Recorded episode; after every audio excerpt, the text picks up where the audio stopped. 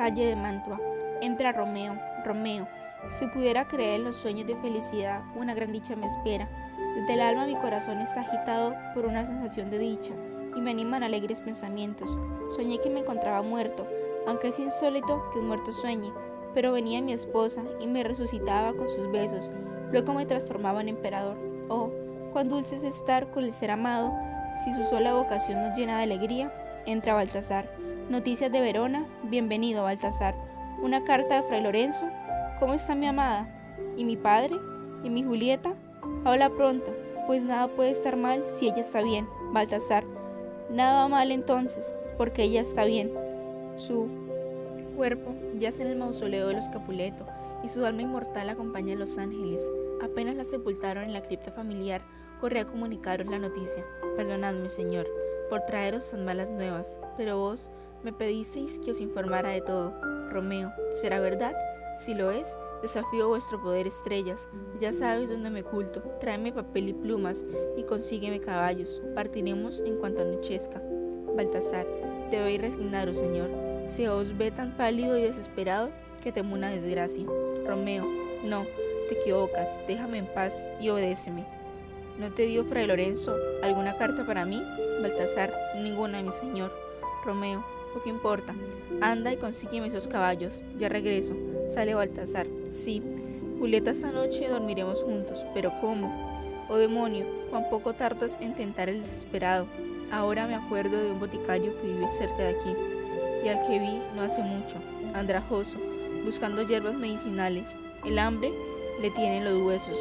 En su miseria cobocha había una tortuga y un cocodrilo disecados, junto a los pixeles de extraños peces. En la estantería se amontonaban cajas vacías, frascos verdosos, viejos postres y semillas, cuerdas deshilachadas y hierbas prensadas, todo colocado de tal modo que aparentara mucho.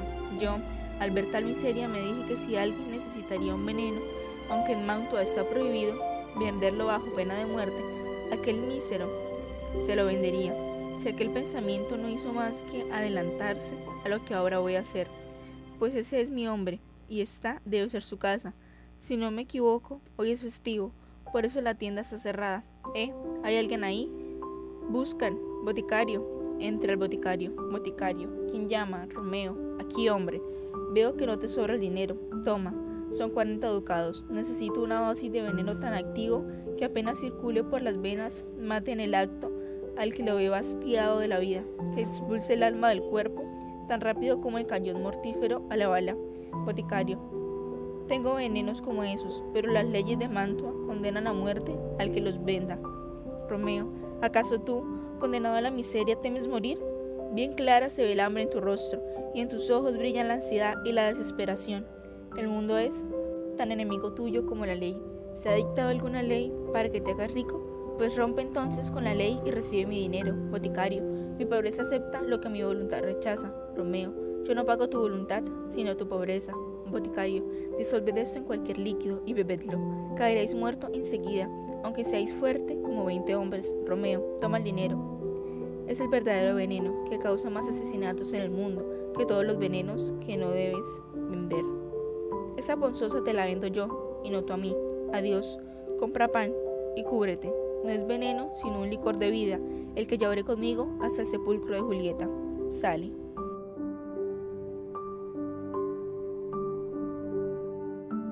Acto 5, escena 2. Celda de Fray Lorenzo. Entra Fray Juan. Fray Juan, hermano, santo hermano franciscano. Entra Fray Lorenzo. Fray Lorenzo, parece la voz de Fray Juan. Bienvenida de manto, hermano. ¿Cómo está Romeo? Dadme su carta, si me envió alguna. Fray Juan, cuando fui a buscar a un fraile descalzo de nuestra orden para que me acompañara a Mantua, le encontré visitando a un enfermo. Al dejar la casa, la ronda, temerosa de que en ella hubiera peste, selló sus puertas y no nos dejó salir. Allí se acabó nuestro viaje a Mantua. Fray Lorenzo. ¿Y quién llevó mi carta a Romeo? Fray Juan, nadie. Os la devuelvo. Me fue imposible encontrar quien quisiera traerosla, por miedo a la peste. Fray Lorenzo, qué desgracia. Por vida de mi San Francisco, era una carta importantísima, llevaba órdenes urgentes y el atraso en recibirlas puede causar un daño irreparable. Fray Juan, búsqueme enseguida una barra de hielo y llévala a mi celda. Fray Juan, enseguida hermano, sale, Fray Lorenzo. Iró solo hasta el mausoleo, Julieta deberá estar despierta dentro de tres horas. Se enojará conmigo porque no le comuniqué oportunamente nuestro plan a Romeo. Volveré a escribir a Mantua y entre tanto ocultaré a Julieta en mi celda hasta que llegue Romeo. Pobre cadáver vivo, encarcelado entre los muertos. Sale.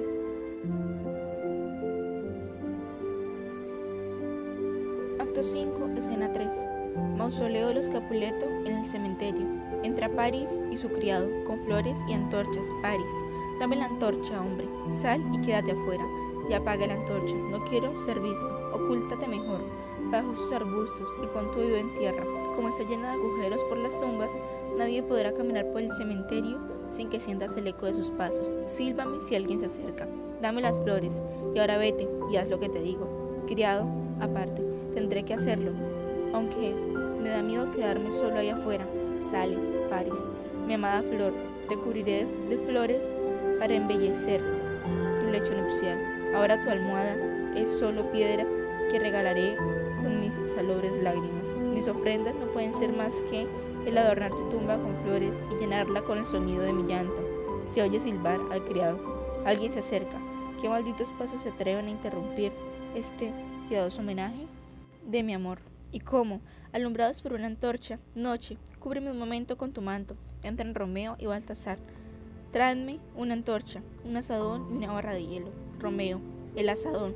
Pásame la barra. Toma esta carta. Apenas amanezca, se la harás llegar a mi padre. Dame la antorcha. Y si estimas tu vida, no hagas nada, aunque oigas lo que oigas o veas lo que veas. Apártate y no intentes estorbarme. Lo que aquí me trae no es solo contemplar por última vez el rostro de mi amada, sino que, y algo también muy importante, recuperar de su dedo el anillo nupcial, para llevarle siempre como un grato recuerdo. Vete pues, aléjate pronto, y si la oscuridad te lleva a seguirme, te juro que cortaré en pedazos y te esparciré en este insaciable cementerio. Mis intenciones son violentas y más negras y feroces que un tigre hambriento o el mar tempestuoso. Baltasar, sí señor, es nada os molestarte, Romeo será la mejor prueba de tu amistad. Toma, vete, vive y sé feliz, amigo mío. Baltasar, aparte, a pesar de sus amenazas, voy a ocultarme por acá. Me inspira más miedo su aspecto y lo que va a hacer. Sale. Romeo, abominable entraña de la muerte, boca voraz, que has devorado lo mejor que había en la tierra, te obligaré a abrir tus faces podridas y a hartarte nuevamente de carne fresca. Abre la tumba, Paris. Ese es Montesco, el atrevido desterrado que asesinó al primo de mi amada, por cuya pena ella murió, según dicen. Seguramente ha venido a profanar sus cadáveres, pero yo se lo impediré. Va hacia Romeo. Detén tu diabólico trabajo, infame Montesco. ¿No te bastaron sus muertes para detener tu furor y tu venganza? Entrégate, malvado. Sígueme, que la muerte te guarda, Romeo. Sí, para eso he venido, para morir aquí. No provoques, noble joven a un joven ciego y sin esperanzas. Aléjate, huye de mí. Recuerda a esos muertos y tiembla de miedo. No me incites a acumular más pecados de lo que pasan sobre mí. Vete, por favor. Aprecio mucho más tu vida que la mía, y solo estoy armado contra mí mismo. Huye, aléjate, salva tu vida, para que puedas agradecer la clemencia de un loco. París. Viles palabras que no me detendrán. Voy por ti, Romeo. ¿Te empeñas en provocarme? Pues defiéndete. Pelean. Criado, válgame Dios, se bate, llamaría a la ronda, sale, París cayendo. Muerto soy, si tienes lástima de mí, ponme junto al sepulcro de Julieta. Muere, Romeo, sí, haré, pero veamos quién es. París, el conde pariente de Mercucio. Cuando cabalgamos no me contó mi criado y yo le oí, como entre nieblas, que París y Julieta iban a casarse. ¿Fue eso lo que me contó o yo lo soñé? ¿O es que estaba yo loco y pensé que nombraba a Julieta? Noble París, tu nombre, como el mío, estaba escrito en el funesto libro del destino. Te espera ahora un triunfal sepulcro. Digo, sepulcro, no. Una morada de luz, noble joven, pues en ella duerme Julieta, y eso basta para iluminar y embellecer esta cripta. Ya se pues a su lado muerto, sepultado como un muerto. Pone a París sobre una de las tumbas. Dicen que los moribundos tienen un destello alegre de conciencia segundos antes de morir. Amada mía, esposa mía, este es mi último destello la muerte que robó la miel de tus labios no pudo robarte tu hermosura. Aún irradian la luz roseca de tus labios y mejillas que la muerte no ha podido apagar. Tú y Teobaldo, ¿me oyes, querida sombra? ¿Qué podría ser un por ti?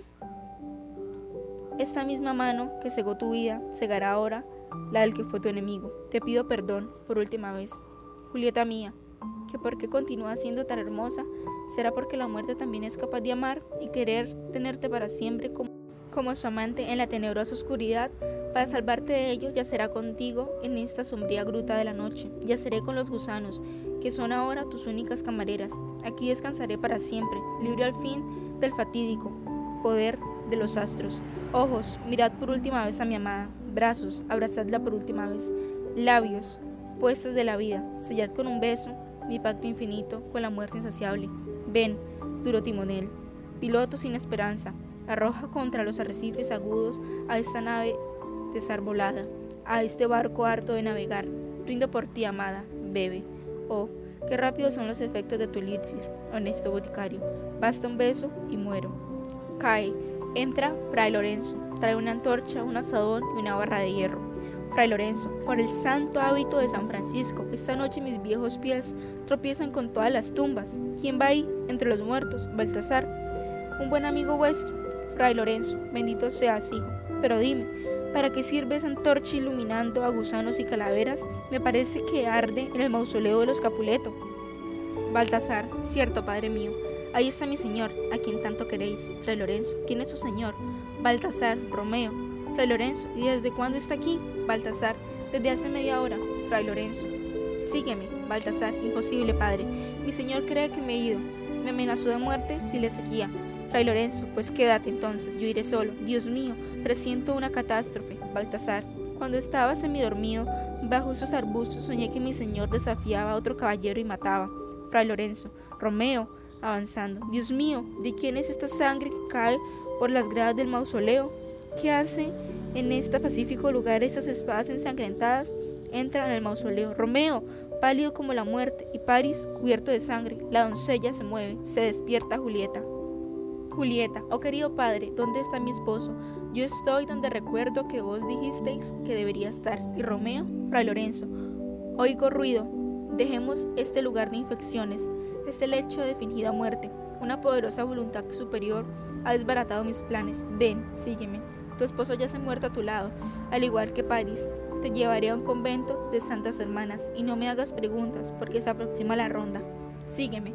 Pobre Julieta, se oyen voces. Vamos, que aquí no podemos quedarnos más tiempo. Julieta, idos, de acá. Yo no me moveré. Sale Fray Lorenzo. ¿Y esto? Una copa en su mano. Esposo mío, Adelantaste tu muerte con veneno. ¡Qué mezquindad! No dejaste siquiera una gota para que pudiera seguirte. Besaré tus labios. Quizá tengan todavía un poco de veneno como para morir besándonos. La besa. Aún están tibios. Guardia uno. Dentro. Guiadme. ¿Dónde está?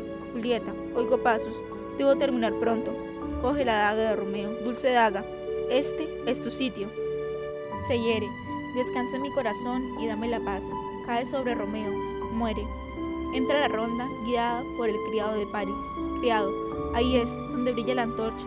Guardia 1, hay sangre en el suelo. Registrad el cementerio. Detened a quienes encontréis.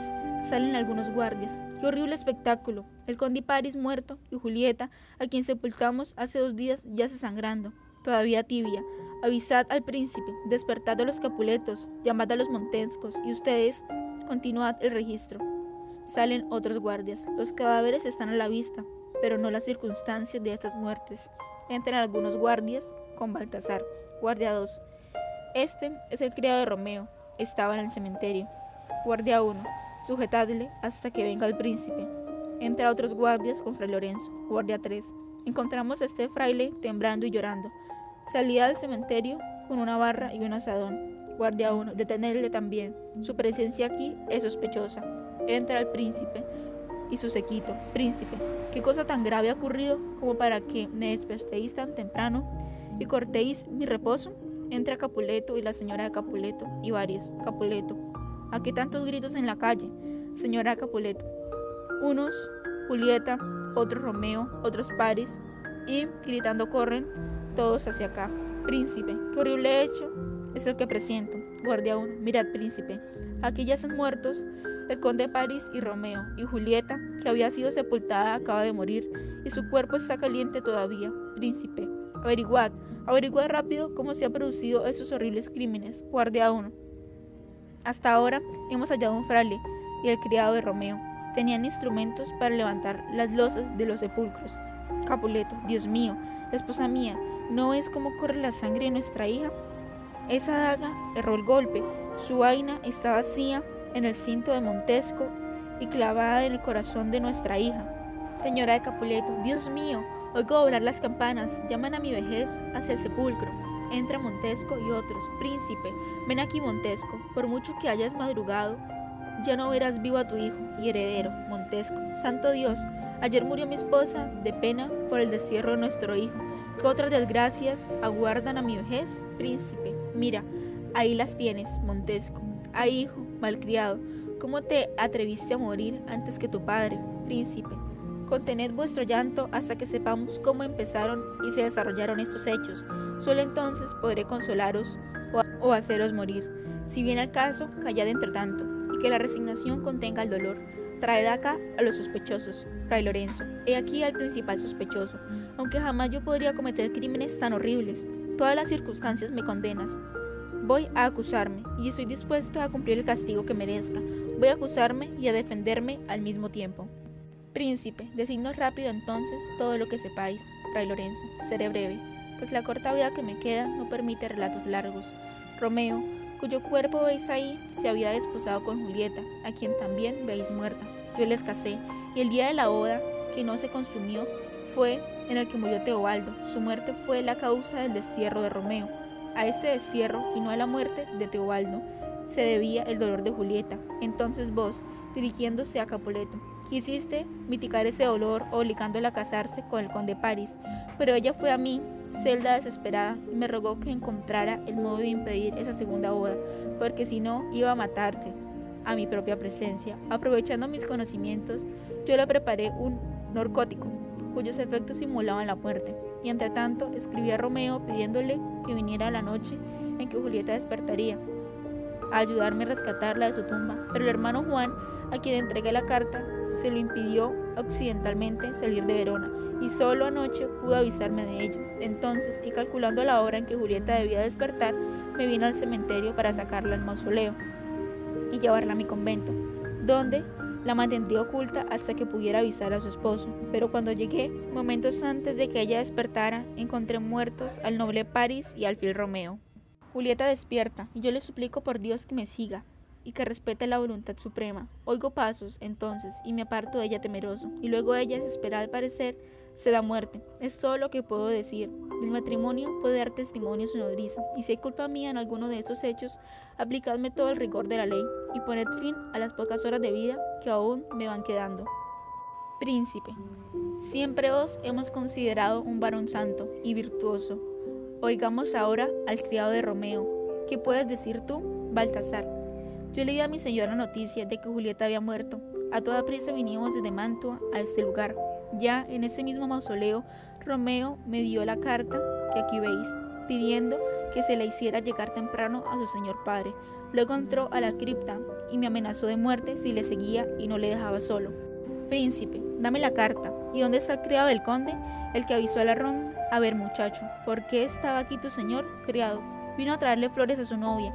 Me ordenó que le esperara fuera del mausoleo y yo cumplí sus órdenes, pero alguien apareció con una antorcha y empezó a abrir un sepulcro.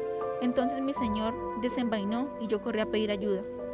Príncipe, esta carta confirma las palabras del fraile. En ella habla de su amor, del anuncio de la muerte de Julieta, de que compró veneno a un boticario de Mantua para poder morir y descansar al lado de Julieta. Capuleto, Montesco, he aquí enemigos el castigo que recibís por vuestros odios. Sirviéndose del amor, el cielo os ha privado para siempre de toda alegría, y a mí, por no poner fin a vuestros rencores, me ha privado de dos de mis parientes. El castigo de Dios nos ha herido a todos. Capuleto, pasadme vuestra mano, hermano Montesco. Es lo que habrá querido ver mi hija viuda. Es lo único que me atrevo a pediros, Montesco. Pero yo os daré algo más. Prometo hacer erigir una estatua de oro de la hermosa Julieta para que mientras exista Verona se conserve al recuerdo de su fidelidad y constancia, Capuleto, y a su lado yo haré otra igual para Romeo, para que siempre esté al lado de su esposa, inocentes víctimas de nuestra enemistad. Príncipe, tardía paz, la de este amanecer. El sol no alumbraba. Entristecido, retirados, ya volveremos sobre estos crueles hechos. Habrá perdón para algunos, castigo para otros. Nunca se vio una historia tan triste como esta de Romeo y Julieta. Salen todos.